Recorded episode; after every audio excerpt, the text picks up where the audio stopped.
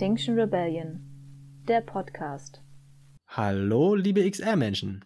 Wir sind wieder da mit einer neuen Folge vom Podcast. Es ist richtig viel passiert in der letzten Zeit. Es gibt Rückmeldungen von Konferenzen, sehr viele neue Termine, die ihr euch aufschreiben könnt für die nächsten paar Monate. Außerdem haben wir zum ersten Mal ein neues Konzept an Bord, eine OG-Vorstellung. Viel Spaß! Ja, Nina, du hast ja den Report oder die Zusammenfassung zur bewegungsübergreifenden Aktionskonferenz gelesen. Was war denn da so los? Ja, also es klang auf jeden Fall nach äh, einer super vollen Konferenz. Also es gab unter anderem Berichte aus Chile und Lützerath und auch aus Serbien, wo die Klimagerechtigkeitsbewegung Ende 2021 wohl unter anderem mit massenhaften steigenden Straßenblockaden einen großen Sieg gegen die serbische Regierung errungen hat. Ja, und es klang einfach so, die AkteurInnen arbeiten an super vielen Themen. Ich glaube, es ist einfach super breit und gleichzeitig müssen diese Themen ja auch irgendwie intersektional zusammen gedacht werden, weswegen gerade so eine Konferenz ja auch richtig cool ist. Was gab es so an Vernetzungen? Ist da schon was entstanden oder gab es schon Anfragen? Ich glaube, bei vielen ist einfach noch relativ unklar, wie genau jetzt die Termine liegen und was eigentlich so geplant ist. Also ich glaube, dass viele Bewegungen gerade noch so intern einfach ganz viel zu klären haben. Es gibt aber auch schon so eine Übersicht, was gerade an Terminen so der jetzige Stand ist. Das können wir auf jeden Fall in den Shownotes verlinken, falls es Leute interessiert. Und ja, es haben auf jeden Fall ein paar Menschen ähm, Lust auf Vernetzung geäußert. Also zum Beispiel von ähm, Gemeinsam gegen die Tierindustrie oder auch Aktion Agrar, auch Deutsche Wohnen und Co. enteignen. Da gibt es ja auf jeden Fall äh, viele Überschneidungen. Und ein großes Thema war doch auch Rassismus. Genau, also ich meine, ich glaube, so die Themen Rassismus und Sexismus auch in der Klimagerechtigkeitsbewegung waren einfach generell präsent. Also es gab ein BIPOC-Plenum, ähm, es gab Kritisches Weiß und Ellie, sein Workshop für Weiße. Ich glaube, es wurde schon versucht zu thematisieren und trotzdem wurde ganz klar von BIPOC auch geäußert, dass es nicht genug war und dass es nicht genug ist, wie die Klimagerechtigkeitsbewegung mit dem Thema Rassismus umgeht und ihren eigenen Antirassismus irgendwie ähm, lebt und daran arbeitet. Es gab so eine Intervention von BIPOC im Abschlussslot. Da wurde ein bestimmter Text mehrmals vorgelesen, jeweils mit kleinen Veränderungen, immer und immer wieder, zum Teil auf Deutsch, zum Teil auf Englisch. Wir können auch diesen Text mal in die Shownotes verlinken, ist auf jeden Fall, ähm, glaube ich, super, super wichtig, generell für alle von uns, einfach, dass wir da irgendwie dranbleiben an dem Thema. Ja, total, sich damit auseinanderzusetzen und auch mal von denen konkret auch was zu lesen und sich damit zu beschäftigen, ne? Ja, voll. Also ich weiß auf jeden Fall auch von Menschen, die meinten, es wurde halt voll versucht, sich, also diese Themen auch zu integrieren in die Konferenz. Und mh, mm, es war dann schon auch krass, dann nochmal zu merken, okay, irgendwie reicht es aber noch nicht. Aber ich glaube, dass das ja auch irgendwie Teil ist von so einem schmerzhaften Prozess, sich mit dem eigenen, mit den eigenen Rassismen auseinanderzusetzen. Sowie natürlich mit Sexismen und ähm, den anderen Diskriminierungsformen. Was wurde da so gesagt? Also mit Sexismus, was kam da vor? Ja, also zum einen, Flinterpersonen sind ja stärker von der Klimakrise betroffen. Zum anderen gibt es auch einfach bei uns, auch in der Klimagerechtigkeitsbewegung, ganz klar Sexismus. Ich glaube, es ist einfach wichtig, da irgendwie dran zu bleiben. Und genau, es wurde thematisiert, dass es auf jeden Fall weiterhin Flinter-Austauschräume und Brave Spaces gibt. Es gibt ja auch dieses Kollektiv Vulnerables, da hatten wir ja auch Nathalie letztes Mal da. Die haben dieses Dominanzkartenset erstellt. Ja, und generell geht es natürlich auch irgendwie darum, dass vor allem cis-männliche Personen sich mit ihrer eigenen Position reflektieren, zum Beispiel was Redeanteile und Care-Arbeit angeht.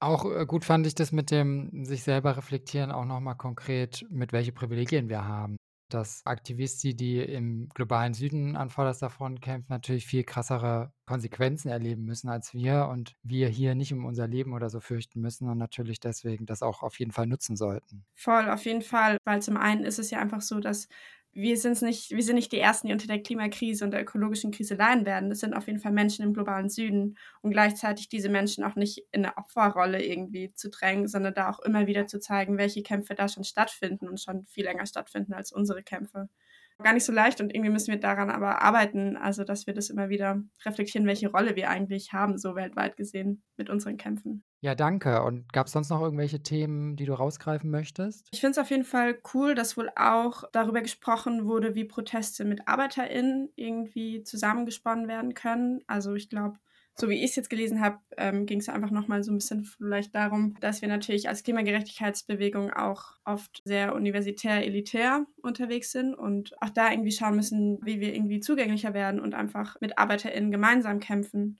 Ja, und es gab viele weitere Themen. Ihr könnt ja einfach mal die Zusammenfassung lesen. Wir verlinken die euch auf jeden Fall. Es ging noch um das Thema Sabotage, was ja auch bei uns in XR viel diskutiert wird. Es ging um die Formulierung System Change. Das ist auf jeden Fall auch spannend, was dazu besprochen wurde, von wegen, was hinter dieser Formulierung steckt und wie das gedeutet werden kann. Es lohnt sich auf jeden Fall ein Blick in die Zusammenfassung. Wir verlinken die euch in den Show Notes.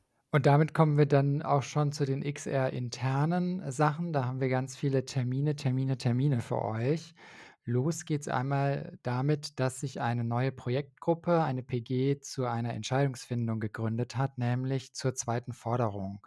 Da soll jetzt äh, nochmal ein bisschen neu formuliert werden. Gerade die Frage mit 2025 steht ja schon länger im Raum, aber auch noch andere Aspekte. Thema Treibhausneutralität, da gab es auch neulich einen XR-Talk dazu. Und diese Themen sollen nochmal angeschaut werden und eben eventuell ein Vorschlag erarbeitet werden für eine neue Formulierung der zweiten Forderung. Das erste Treffen für diese Projektgruppe ist am 10. April um 18 Uhr. Wir verlinken das dann auch direkt in den Show Notes bei uns. Und die Projektgruppe Lernende Bewegung, die veranstalten ein digitales deutschlandweites Treffen, ganz konkret zu einem bestimmten Thema, nämlich zu unserer Theory of Change oder auch auf Deutsch natürlich die Theorie der Veränderung oder die Vision des Wandels von XR sowie der Rolle von XR in der deutschen Klimagerechtigkeitsbewegung wo wir uns da eigentlich so verorten wollen, auch in Zukunft. Und die findet statt am 28. und 29. Mai. Dazu gibt es demnächst noch weitere Infos, aber damit ihr schon mal die Termine habt. Und Janina hat auch noch Termine für uns. Genau, zum einen findet am 7. Mai, das ist so zwischen Deutschem Erdüberlastungstag und den Landtagswahlen in NRW, eine ungehorsame, lebendige, bunte Aktion zum Thema Schutz der Artenvielfalt statt. Der Termin steht ja schon jetzt eine Weile fest. Mittlerweile gibt es da eben relativ viele Infos schon zu. Eine Fußgängerzone soll zum Schutzgebiet erklärt werden an diesem Tag. In dieser von uns ausgewiesenen Schutzzone möchten wir ausleben, was wir lieben und was das Leben auf dieser schönen Erde so lebenswert macht. Musik, Kunst, Sport, Gemeinschaft, Spiel, Essen und Trinken. Es soll auch Workshops und Vorträge geben, Reden, sollen auch Menschen, die da vorbeikommen, einfach eingebunden werden, dass Menschen mit Flyern rumgehen und mit Keksen und wir einfach auch über das Thema Artensterben weiter informieren und zur Aktion einladen. Seid also sehr gerne dabei und ähm, ladet Freundinnen und Bekannte ein. Aktionsbereich wird zwischen 0 und 2 sein und der Ort wird dann kurzfristig bekannt gegeben. Weitere Infos findet ihr in dem Pad, das wir euch verlinken. Falls ihr euch beteiligen wollt oder einen Übernachtungsplatz braucht, Fragen habt, Ideen, Ihr könnt euch gerne bei der Outreach AG melden, zum Beispiel per E-Mail, die verlinken wir auch in den Show Notes. Ja, und dann noch eine kurze Terminankündigung. Am 22. Juni wird es eine internationale XR-Aktion in Brüssel geben. Da folgen aber noch weitere Infos. Nur falls ihr Interesse habt, könnt ihr euch das ja auf jeden Fall schon mal im Kalender eintragen. Als nächstes haben wir die OG-Verstellung für euch und zwar heute die OG Nürnberg.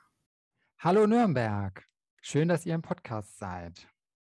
Grüß dich, Christian. Hier ist Chaos. Ich bin aus Erlangen. Komischerweise bin ich dann in Nürnberg gelandet bei XR. Das ist eine andere Geschichte.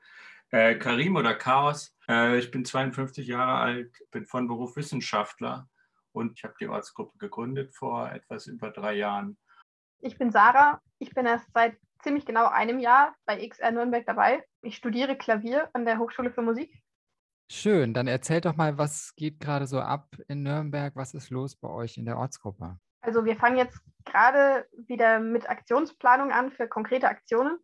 Wir haben uns den ganzen Januar und Februar Zeit genommen für eine gute Jahresplanung, wo wir ganz von Null quasi überlegt haben, was wären gute Aktionsziele, was wären gute Aktionen, die man machen könnte. Da haben wir uns wirklich einen ganzen Abend genommen, haben uns zusammengesetzt und haben gebrainstormt und uns eine Strategie überlegt. Und dann hatten wir ganz viele Aktionsziele, die alle cool bespielbar wären, aber so viele, dass es gar nicht alles schaffbar ist. Und dann haben wir uns in Kleingruppen zusammengetan und quasi Aktionsskizzen ausgearbeitet. Und jetzt gibt es, glaube ich, so vier oder drei Aktionen, die wir beschlossen haben, dass wir richtig groß aufziehen. Und die erste ist gerade so mitten in der Planung. Und wie habt ihr für euch sozusagen einen Fokus gefunden, welche drei oder vier ihr jetzt von den ganz vielen Ideen macht? Also hattet ihr irgendwelche Kriterien, nach denen ihr das dann aussortiert habt? Also manche sind einfach terminlich, haben sich terminlich überlappt und dann ging nur eine. Und wir haben dann einfach immer Stimmungsbilder eingeholt und es diskutiert. Und es war relativ einig dann, welche am coolsten sind und welche wir jetzt machen. Ja, ich will ein bisschen ergänzen. Wir sind manchmal in dem Modus, wo wir mittwochs eine Aktion fürs Wochenende planen. Was total cool ist, weil wir einfach so eine super aktive OG sind. Aber natürlich in drei, vier Tagen kann man keine mittleren bis größeren Aktionen aus dem Boden stampfen oder vielleicht nur in Ausnahmefällen. Und das war die Idee, so ein bisschen dann in wirklich eine Jahresplanung zu gehen, wo wir versuchen, die Balance zu finden einmal die Spontanität ausleben, weil die Menschen bei uns oft Lust dazu haben, aber eben auch zwei, drei größere Aktionen zu planen. Im Sommer zum Beispiel, hier soll eine Stadtautobahn gebaut werden und da haben wir jetzt schon größere Aktionen im Auge. Und jetzt beim Klimastreik gerade hattet ihr ja auch eine Aktion, ne? Ja, genau. Da waren wir ziemlich friedlich für unsere Verhältnisse. Wir haben mit den Red Rebels hier in der Region eine kleine Performance gemacht und hatten dann ein Die-In vor der Lorenzkirche. Das ist die bedeutendste Kirche von Nürnberg und haben damit die Fridays wirklich unterstützt und haben da noch ein angemeldetes Swarming gemacht. Das war für uns eine, ich sag mal, eine kleine bis mittlere Aktion. Cool, dann geht ja bei euch echt ganz schön viel ab. Was für AGs habt ihr denn eigentlich so? Wir haben gar keine AGs tatsächlich. Okay. Wir machen ziemlich viel übers Plenum und wir haben für so Aktionsplanung haben wir dann oft so Projektgruppen, wo dann halt mhm. halt auch projektweise ein Mensch den Pressehut sich aufsetzt und ein Mensch sich den Mobi-Hut aufsetzt. Und das kann sich aber dann je nach Aktion ändern immer. Hattet ihr denn auch mal einen Fail, also irgendwas, was schiefgelaufen ist und äh, da habt ihr aber am Ende dann eigentlich drüber lachen können oder könnt ihr jetzt mit Humor drauf zurückblicken? Ja, ein Fail, ja. Also das ist echt ein One-Man-Fail. Ja, das war lustig. Das war vor boah, zweieinhalb Jahren ist das wahrscheinlich her. Da war ich so in dem Modus, hier einige Ortsgruppen zu gründen. Ich hatte dann Erlangen geholfen und Fürth geholfen und Bamberg geholfen und äh, Schweinfurt. Und dachte ich, auch oh, Forchheim, das ist so eine kleine Stadt. Äh, ich kannte da einen Menschen und die, die hat dann auch einen Raum besorgt. Ich dachte, ah ja, das ist überhaupt kein Problem. Da mache ich einen klassischen XR-Onboarding-Talk. Äh, dann haben wir das noch in die Zeitung gesetzt und dann bin ich dahin und es ist keiner gekommen, nicht eine Person. Dann stand ich da ganz alleine mit der anderen und habe mich nicht so richtig gut gefühlt. Ja, jetzt kann ich drüber lachen, aber es war ein echter Fail. aber bis, bis heute gibt es da keine Ortsgruppe von. Er ist irgendwie ein schwieriges Pflaster, die Kleinstadt. Dann lag es wahrscheinlich nicht an dir. ja, vielleicht. Und dann habe ich noch eine Abschlussfrage für euch. Wenn eure Ortsgruppe ein Tier wäre, was für ein Tier wäre sie? Ich glaube, wir sind irgendwie ein hyperaktives Chamäleon. Wir machen echt viel, was total cool ist und wir sind so wandelbar als Ortsgruppe. Ja, wir sind manchmal in diesem Spontanmodus und wir können aber auch eine Jahresplanung machen. Wir haben ein Desk-Café gemacht, also sehr reflektiert. Stimmungsmäßig sind wir zwar oft gut drauf, auch als Gruppe, aber auch nicht immer schwankt auch so ein bisschen, aber die OG Nürnberg ist wirklich klasse, kann ich nur so sagen. Manches hat sich so eingespielt. Ich glaube, wir haben echt eine wirklich feste Sozialstruktur so in der Mitte. Da ist halt volles Vertrauen zu den Menschen, auch in Aktionen. Da kann man sich 101 Prozent darauf verlassen und das ist natürlich voll cool. Ja, total. Mir geht es auch so, dass ich mich wahnsinnig wohlfühle, auch wenn ich erst seit einem Jahr dabei bin. Ich wurde zum Beispiel, als ich mal in der GESA gelandet bin, dann von zehn Leuten abgeholt, spontan, die ich gar nicht erwartet hatte. Und es ist einfach so schön, dass man sich so umeinander kümmert und sich so gut versteht. Dann vielen Dank an euch beide für die OG-Vorstellung und euch noch weiter viele gute Aktionen. Danke. Danke dir, Christian. Wenn wir uns anschauen, was in den letzten Wochen so erfolgreich über die Bühne gelaufen ist, dann fällt mir ganz klar die Kampagne 1,5 Grad ist tot ein. Da ging es um Aktionen in Zusammenhang mit dem Bericht des Weltklimarats und den klaren Worten, die darin gefunden wurden für den Zustand sozusagen der Erde. Was ich als richtig mächtig empfand, waren verschiedene Videos von Aktionen dazu und ganz besonders ein Video, wo man PolizistInnen sieht, wie sie die 1,5 Grad auseinanderbauen. Also ein Gebilde aus Holz, das 1,5 Grad schreibt. Und die stehen da und zerstören das sozusagen. Das fand ich sehr, sehr schön. Voll, das fand ich auch krass, ja. Es gab auch irgendwie, das war nochmal in einem anderen Video, glaube ich, gab es Aufnahmen davon, wie Aktivisten in der Blockade so einen kleinen Globus hatten, also eine kleine Erdkugel, die gebrannt hat. Das sah auch auf jeden Fall ziemlich krass aus. Es gibt noch eine echt schöne Nachricht. Ein Aktivist von Lebenslaute, der im Braunkohlebau bei Lützerath mit anderen Menschen protestiert hat, wurde vom Gericht freigesprochen. Seine Motivation aus den Grundrechten heraus wurde anerkannt. Also Meinungsfreiheit und Gewissensfreiheit zählten als Gründe. Vor allem war das Gericht aber der Meinung, RWE müsse so einen, Zitat, gemäßigten Hausfriedensbruch hinnehmen, weil RWE in den vergangenen Jahren so viel heftiger in anderes Eigentum eingegriffen hatte. Was, was genau macht Lebenslaut? Was ist das für eine Gruppe? Das sind klassische MusikerInnen, die gemeinsam Konzerte spielen und damit protestieren. Manchmal sogar als, also in Form von zivilem Ungehorsam, eben wie da jetzt, wenn sie sich in den Braunkohleabbau begeben, aber auch sammeln Spenden gemeinsam mit anderen Bewegungen und sowas. Cool. Gibt schon ziemlich lang, aber irgendwie sind gar nicht so bekannt, ja. Ja, was jetzt noch gar nicht irgendwie Thema war heute im Podcast, ist der Ukraine-Krieg. XR Ukraine hat dazu aufgerufen, russische fossile Konzerne und deren Geschäftspartner zu blockieren. Den Aufruf verlinken wir euch auf jeden Fall.